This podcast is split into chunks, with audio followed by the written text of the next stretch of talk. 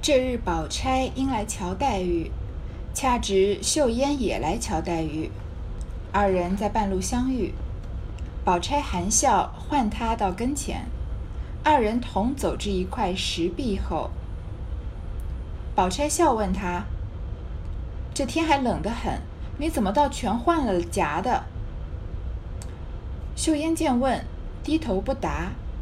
宝钗便知道又有了缘故。因又笑问道：“必定是这个月的月钱又没得，凤丫头如今也这样没心没计了。”秀烟道：“她倒想着不错日子给，因姑妈打发人和我说，一个月用不了二两银子，叫我省一两给爹妈送出去，要使什么横竖有二姐姐的东西，能招些儿搭着就使了。姐姐想。”二姐姐也是个老实人，也不大留心。我使她的东西，她虽不说什么，她那些妈妈丫头哪一个是省事的，哪一个是嘴里不尖的？我虽在那屋里，却不敢很使他们。过了三五三天五天，我倒得拿出钱来给他们打酒买点心吃才好。因一月二两银子还不够使，如今又去了一两。前儿我悄悄地把棉衣服叫人当了几吊钱盘缠。宝钗呢来看望林黛玉，然后这个时候正好秀烟也在看林黛玉，他们俩的目的地一样，所以就在半路上遇到了。这个邢秀烟是住在迎春屋子里的，宝钗呢就笑着喊到他，喊他到跟前啊。两个人到了一块石壁后，其实到石石壁后也是为了后面铺陈，他们后面说的话有点算是悄悄话，不太方便为外人听到的。宝钗啊。就在，在这个时机，在石壁后面就问他说：“你这个天气还冷得很，你怎么衣服全都换了夹的？前面不是说春寒料峭吗？就是，嗯，像我们这边三月份虽然说是春天，但有时候还会下雪呢，比跟冬天一样冷。但是邢岫烟已经把她冬天的大衣已经没有穿，换了夹袄了。就好像你在三月份时候，明明天外面下着雪，你走在外面看到一个人已经穿着这个，嗯，这个无袖的这种，嗯。”羽绒背心类的，然后就你就会觉得说，为什么天还那么冷，还怎么就换了夹的呢？秀烟见到他问啊，就不好意思说，因为这也比较难以启齿。宝钗这么善解人意，她一定知道是有原因的，就问他说啊，是不是你这个月的月钱又没拿到啊？现在这个凤丫头啊，说王熙凤啊，也这样没心没计了。他们叫凤姐、凤丫头是可以的，因为贾琏和贾宝玉是一辈的，那宝钗他们也是跟她一辈的，所以，嗯，亲昵一点的时候叫凤丫头是很完全没有问题的。秀烟就说啊，倒不是王熙凤的问题，是因为姑妈打发人跟我说，这个邢夫人，你看这个邢夫人。嗯，令人非常的有有一点不耻啊！一个主人家的，居然打发人跟他的这个侄女说，说他一个月用不了二两银子，叫他省一两给爹妈送出去，因为他住在大观园里面嘛。那邢岫烟的父母他们很刻薄，虽然是他的父母，但是他不能住在大观园里面，所以平常见不到。就托邢夫人啊来跟邢岫烟说，省一两银子出去。你看，如果你是邢夫人，一两银子算什么？你你每个月给你这个兄弟一两银子有什么关系呢？居然要问他的侄女来要省一两，实在是，嗯，就是配假设置配的正正好。然后说啊，要使什么？因为我他们就他们就说邢岫烟，你要用什么？你不就住在迎春房里面吗？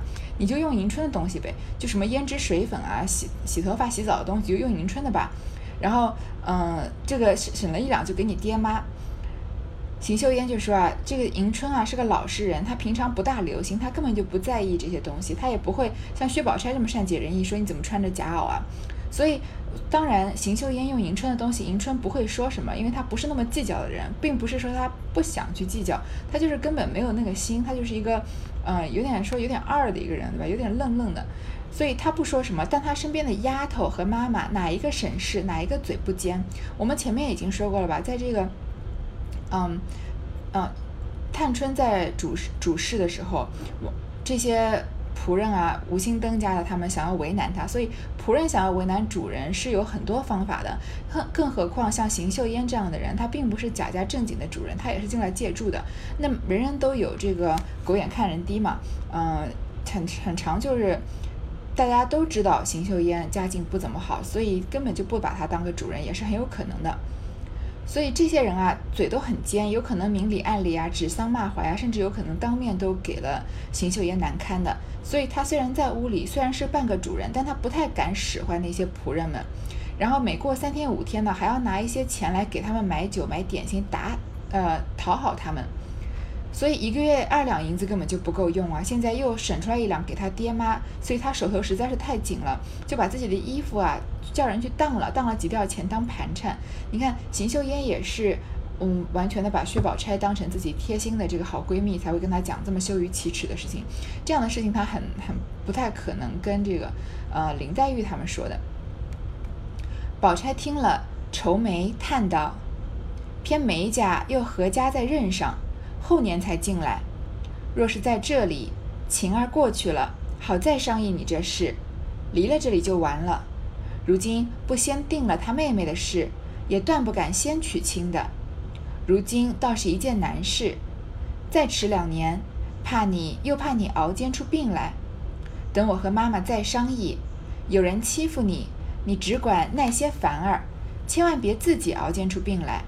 不如把那一两银子明儿也索性给了他们，倒都歇心。你以后也不用白给那些人东西吃。他尖刺，让他们去尖刺，很听不过了，个人走开。倘或短了什么，你别存那小家女气，只管找我去，并不是做亲后方如此。你一来时，咱们就好的，便怕人闲话，你打发小丫头悄悄的和我说去就是了。秀烟低头答应了。薛宝钗听了，愁眉叹道：“说到这个梅家，何家在任上，在外面上任，后年才进来。这个梅家不就是薛宝琴许给的这个梅翰林家的吗？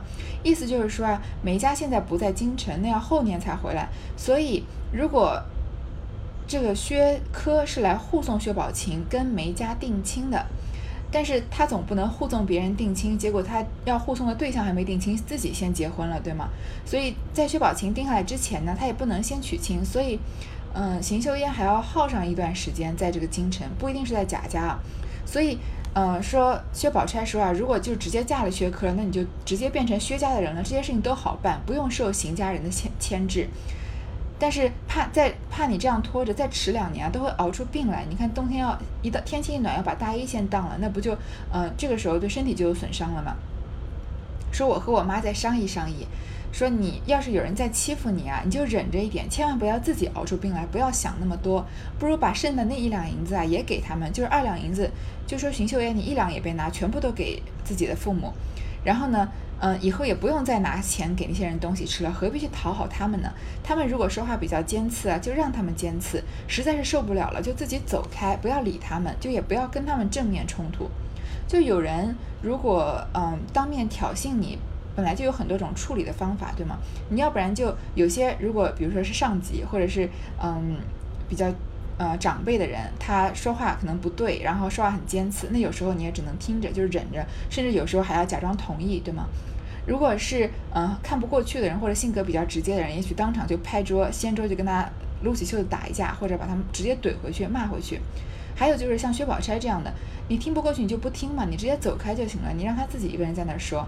当然，嗯，如果直接是给长辈难堪，这个后后续很难处理，但是。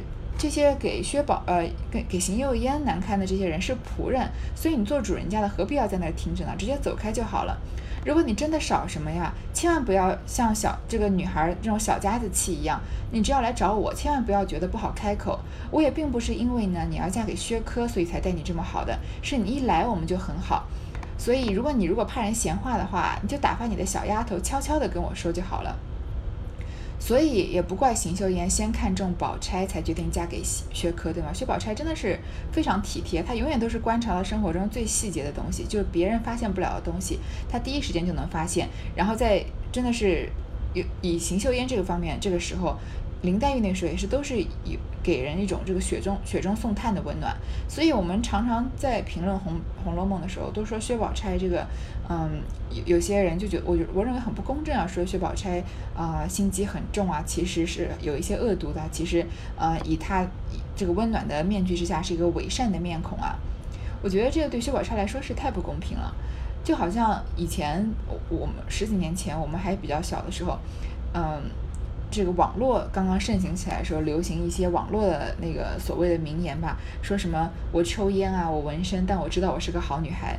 这这，我觉得这就是个强盗逻辑，就是有的时候就是硬说薛宝钗刻毒啊，在刻薄阴毒，在我的这个理解的《红楼梦》的范围里面，我认为这就是个强盗逻辑。一个这么好、这么会关心、这么体贴别人的女孩子，她偶尔流露出一些，呃，为了保护自己，可能言语不当，比如说在滴翠亭的时候，嫁祸给林黛玉，说林黛玉听到了，嗯，比如说在金钏死的时候。他的态度比较冷漠，偶尔流露出流露出一种一些人性中的一些弱点吧，突突然就会被人就会被人这样抓着这点求着不放。以后他再做怎么样的好事情，都说我跟你说，薛宝钗这个人啊，他就是一个恶毒的人。他遇到危急的时候，他就会嫁祸给林林黛玉的。他看到人死就是很冷漠的，完全就不再嗯不把薛宝钗做了这么多温暖、这么多贴心的事情。不把它纳入考虑，所以，嗯，其实对于《红楼梦》里面任何一个人的评价都是这样。如果如果我们一个极端的方面说，嗯，这个人就是怎么怎么样，就是一个反面人物，或者就是一个正面的人物，其实这我就认为，呃，违背了曹雪芹的本意了。他所以他就是把每一个人的性格都写得非常丰富，所以每一个人都可以让你又爱又恨的。所以后面薛宝钗在抽花签的时候，她抽到这个认识无情也动人啊。她的无情中间就包括一部分，呃，薛宝钗对人情，其实在内心深处是有一种冷漠，就是她对人的生死是不太在意。但是她的那样的无情其实也是很动人的，因为她的，嗯，她在生活方面的事情，她在嗯很多别人注意不到的细节都能照顾得到，这也是一种很温暖的事情。所以也不能说她是无情吧，其实她也是有情的，对吗？所以，所以那句。更是便是无情也动人，才非常的打动人吧。宝钗又指她裙上一个碧玉佩，问道：“这是谁给你的？”秀烟道：“这是三姐姐给的。”宝钗点头笑道：“她见人人皆有，独你一个没有，怕人笑话，故此送你一个。这是她聪明细致之处。”但还有一句话，你也要知道：这些装饰原出于大官富贵之家的小姐。你看我从头至脚可有这些富丽闲装？然七八年之先，我也是这样来的。如今一时比不得一时了，所以我都自己该省的就省了。将来你这一到了我们家，这些没有用的东西，只怕还有一箱子。咱们如今比不得他们了。总要一色从实守份为主，不比他们才是。秀烟笑道：“姐姐既这样说，我回去摘了就是了。”宝钗忙笑道：“你也太听说了，这是他好意送你，你不配着，他岂不疑心？我不过是偶然提到这里，以后知道就是了。”薛宝钗就问。呃，邢岫烟裙子上面的一个碧玉佩啊，说这是谁给你的？因为她连冬天的大衣都已经当了，所以薛宝钗看到一个好的玉佩，一定知道这就不是邢岫烟的，一定是别人给的，就问她是谁给的。邢岫烟说啊，是三姐姐给的。贾府的这些姐妹啊，客人不算以外，也就只有探春能注意到这样的事情，也就只有探春跟薛宝钗差不多有同等的情商吧。薛宝钗就点头啊，她称赞探春说，一定是探春说看到人人都有，只有你没有。怕别人笑话你，所以送你一个。这代表了呢，探春是个聪明细致的人。但是你也要知道啊，这些装饰呢，是大官富贵之家的小姐。但是你看看我。因为我们都知道薛宝钗是平常是最素面朝天的，常常都穿了一一身很很素净的衣服，头上也不喜欢戴一些首饰，所以这些宫花类的才会送给贾府的这些小姐们，甚至她朴素到贾母来看到薛宝钗房间的布置，都要把薛宝钗拉出来批评一顿，对吗？所以她一定不会不喜欢佩戴这些东西。说七八年之前啊，我也是这样来的。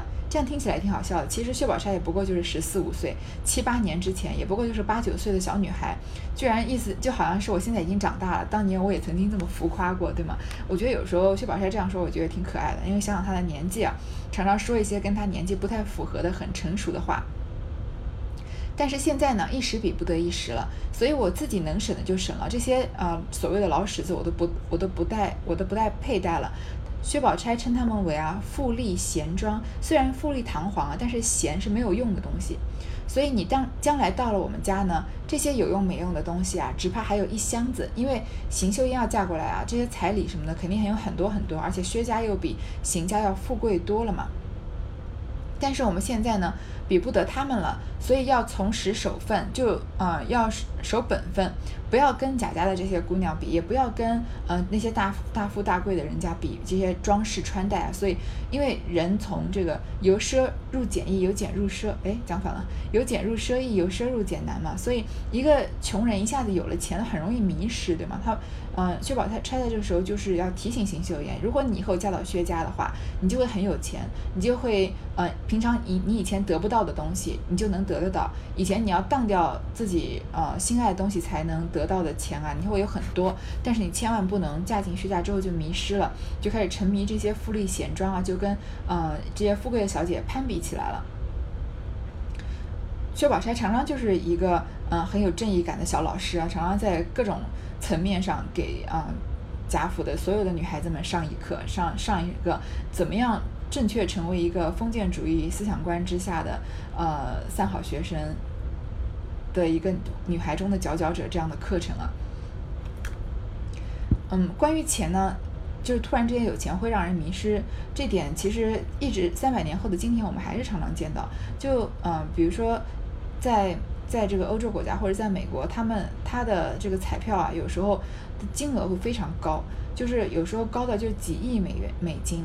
你想想看，你要是中个彩票，中个呃十万二十万也就算了，人生还得活，对吧？十万二十万一辈子也不能花一辈子，一下就花完了。甚至一百万两百万也是要小心的打理。但是你想想看，天上掉馅饼啊，一下子砸中你头上。中了一亿美金，我常常想，哇，一亿美金是什么样的概念？就是，嗯，你你人就是人生就不不再需要努力，甚至可以买一家小型的上市公司了，对吗？所以中了这个很大的金额的彩票的人啊，各位可以去查一查。其实，在网络上有很多这样的文章啊，他们的人生常常后面就会变得非常的不幸。就我们常常觉得中头奖是人生中最幸运的一件事情，我们常常就是在。最狂野的这个幻想之中，都会想说哪一天我中了什么几亿呃美金啊，或者哪一天我中了大奖啊，我就怎么怎么怎么样，我就怎买这个买那个哈，怎么样的？那我们是认为是人生中最幸运的一件事情吧？但是我们看那些大奖的得主啊，他们很多人的人生都是因为得奖而开始变得不幸了起来。有些呃就不说这种呃夫妻为了钱呃因为奖金的而离婚啊，然后开始各自出去啊，男的找年轻的小姑娘啊，女的找年轻的小伙子这样的事情，甚至会发生出这个家族里面的人反目成仇啊，然后亲兄弟而因此谋杀，呃，所以很多这个得大奖的人都其实都下场很惨，有些都死了。即使是有一些人是好心的，然后花了很多钱来做慈善，也仍然没办法这个。缓解很多人人们对他的嫉妒，很多时候也没办法阻挡他这个怎么说生命的这个呃轨迹，慢慢的走向悲剧。所以，呃，薛宝钗，我想薛宝钗如果。他生在这样的人家，其实就是 生下来就中了大奖了，就含着金汤匙出生了。但是他对这个社会的现状，他看得非常的清楚，他也知道时时提点别人。因为如果你我们要想要，你想看那代的小姐要是开始攀比的话，像现在我们的小姑娘喜欢买一些名牌的东西，当然这是无可厚非的，也是个人的，嗯，偏好自己的钱愿意怎么花怎么花，我们也没有办法去置评她。偶尔偶尔买一些奢侈品犒赏自己也是无可厚非的，但是如果薛宝钗在当今的这个年代，如果那或者那个年代的小姐官宦小姐们啊开始举办比攀比谁的身边的奢侈品更名贵这样的比赛，那你说谁能比得过薛宝钗？寥寥可数，几乎没有的人，因为她是首先她是商人商人之女，其次她是皇商，她是一个又有地位又有钱的人，但是作为在食物链顶端能攀比攀比的话，她一定能嗯。走在走在时尚最前沿的这个薛宝钗，她反而是返璞归真，素面朝天，什么都不愿意戴，然后呃什么多余的装饰也不愿意有，这其实是表现了她这个内心的一种自信吧。好，说的有点远了。秀烟忙又答应，又问：“姐姐此时哪里去？”宝钗道：“我到潇湘馆去，你且回去把那当票叫丫头送来。”我那里悄悄地取出来，晚上再悄悄地送给你去，早晚好穿。不然风扇了事大。但不知当在哪里了。秀烟道：“叫做横书典，是鼓楼西大街的。”宝钗笑道：“真闹在一家去了。伙计们倘或知道了，好说人没过来，衣裳先过来了。”秀烟听说，便知是他家的本钱，也不觉红了脸一笑。二人走开。秀烟听到宝钗说：“嗯，不要被这个富贵荣华迷失了双眼。”这样的话，说：“姐姐既然这么说啊，我回去就不带这个玉佩就好了。”宝钗就赶快阻止说：“你也不能听我说什么就是什么呀，这是探春送你的东西，你要是不带着它，不就疑心吗？我不过是提一提，你以后知道就好了，千万不要因为这件事情不带探探春送你的玉佩，对吧？做人人情还是要做全的。”秀烟赶快就又答应，又问宝钗啊：“这个时候去哪里？”宝钗就说她是要去潇湘馆看林黛玉，然后说啊，你回去把那个当票叫丫头给我送过来，因为当的东西是有当票的嘛，有的有一种当叫做死当，就是我永远不会赎回来了，那我就是把我身边贵重的东西，把贱价把它贱价卖掉了。但是，一般的当铺呢，就是你呃低卖高买嘛，就是你本来很贵重的东西啊，你低于原价很多的价钱当给这个当铺，然后你以后呢再以也许高于原价的价钱把它赎回来。如果这个东西对你很重要的话，那这些呃赎回来的凭据是什么呢？就是这个当票了。所以。薛宝钗就说：“你把当票给我，我呢去我去找人啊，把你在哪家当铺当的，我把它再赎回来，然后晚上再悄悄的把衣服还你。这样的话早晚好穿，不然啊风扇了事大，不然你受凉了怎么办？”然后就问他：“你当在哪里了？”邢岫烟就说：“啊，当在一家当铺，叫做横书典。这个典呢就是典当的意思，所以这个当铺的名字叫做横书典，就是横书典当行，对吧？”然后宝钗就笑着说：“啊，这闹在一家去了。如果那里的伙计知道了呢，就会说你可能人没过来，衣裳先来了。为什么？这个横书典这家当铺啊，肯定是薛家所拥有的。所以邢岫烟去当东西，正好当到薛家。那她人还没嫁到薛家，她的衣服先到薛薛家了。所以宝钗呢就拿她呃打趣了。邢岫烟也听出来了，然后就也红着脸笑了一下，有一些羞愧，然后也觉得有些好笑，两个人就一起走开了。”宝钗就往潇湘馆来，正值她母亲也来瞧黛玉，正说闲话呢。宝钗笑道：“妈多早晚来的，我竟不知道。”薛姨妈道：“我这几天连日忙，总没来瞧瞧宝玉和他，所以今儿瞧他二个都也好了。”黛玉忙让宝钗坐了，因向宝钗道：“天下的事。”真是人想不到的，怎么想得到姨妈和大舅母又做一门亲家？薛姨妈道：“我的儿，你们女孩家哪里知道？自古道千里姻缘一线牵，管姻缘的有一位月下老人，预先注定，暗里只用一根红丝把这两个人的脚绊住。凭你两家隔着海，隔着国，有世仇的。”也终究有机会做了夫妇，这一件事都是出人意料之外。凭父母本人都愿意了，或是年年在一处的，以为是定了的亲事。若月下老人不用红线拴的，再不能到一处。比如你姐妹两个的婚姻，此刻也不知在眼前，也不知在山南海北呢。宝钗呢就。来到潇湘馆，然后正好正好啊，薛姨妈也来找林黛玉，正在说话呢。薛宝钗在这里碰到自己的母亲，就说：“妈，你什么时候来的？我竟然不知道。”薛姨妈就说：“啊，我这几天很忙，都没来瞧瞧宝玉和他。别忘了贾宝玉也才大病初愈啊，刚发了一阵癫痫，所以才刚好，所以正好过来呃瞧贾宝玉和林黛玉，因为他们两个住得近嘛，说他们俩都也好了。黛玉呢就赶快让了宝钗坐了，就跟宝钗说啊，天下的事情真是想不到。”怎么想到这个姨妈和大舅母又做成一门亲家？姨妈就是薛姨妈，呃，林黛玉的大舅母就是邢夫人，因为她的呃这个母亲是贾敏嘛，那贾敏和贾赦是兄妹两个，所以她叫贾赦是应该叫舅舅，那贾赦的妻子她就是要叫舅母了。然后说啊，薛姨妈就说啊，我的儿，你们女孩家怎么知道呢？千里姻缘一线牵啊，他就是说缘分这种东西是很奇妙的。管姻缘的呢是一个月下老人，他用一根红丝线啊把两个人的脚绊住，所以不管你们两家是隔得有多远，隔着海隔着国，其实隔着海隔着国就是以后就是探春的宿命啊，就是隔着国也嫁过去了。其实有世仇的两家就是不和睦的，不是说不仅是不和睦，而且世代都有仇的，也终究是有机会做了夫妇的。薛姨妈就是说，这个缘分这个东西是很奇妙的，你最后嫁给谁真的不知道。就是月老在天上面把你脚上脚脚上那个隐形的红线绑在谁的另外一端，绑在谁的脚上，真的不知道。有些这件事情啊，都是出人意料之外。有些事情呢，父母和本人都愿意了，或者是年年在一处，以为都定了的。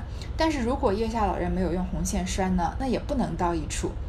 确实是，就是嗯。不管是我们自己身边的例子啊，自己的例子啊，或者是比如说电视上的明星的那些例子，有很多时候你觉得两个人很稳定了，然后就差一步结婚了，就没有那个临门一脚，有时候甚至就没有办法结婚。那有些人恋爱长跑了八年、十年，结果两个人分手之后，各自忽然有时候在很短的三五个月之内就跟另外一个人结婚了，这样的例子也不在少数啊。按照薛姨妈的说法，就是脚上的红线啊，不是跟那样的一个人拴的了。然后说，比如你们现在你们姐妹两个的婚姻，现在也不知道是在眼前呢，还是在山南海海北呢？如果在眼前呢，那就是贾宝玉；如果在山南海北呢，就是不要不知道到哪里去了。所以也不知道林黛玉和薛宝钗两个人的姻缘啊，哪一个在眼前，哪一个在山南海北了，对吗？好，这章呢还有一小段，但是如果我继续往下读，这回的时间就会有点太长了，所以这段先读到这儿。我把这段上传了以后，就立刻更新下一段。今天晚上就把这第个第五十七回读完，因为这回拖的战线有点拖太长了。好，先这样子。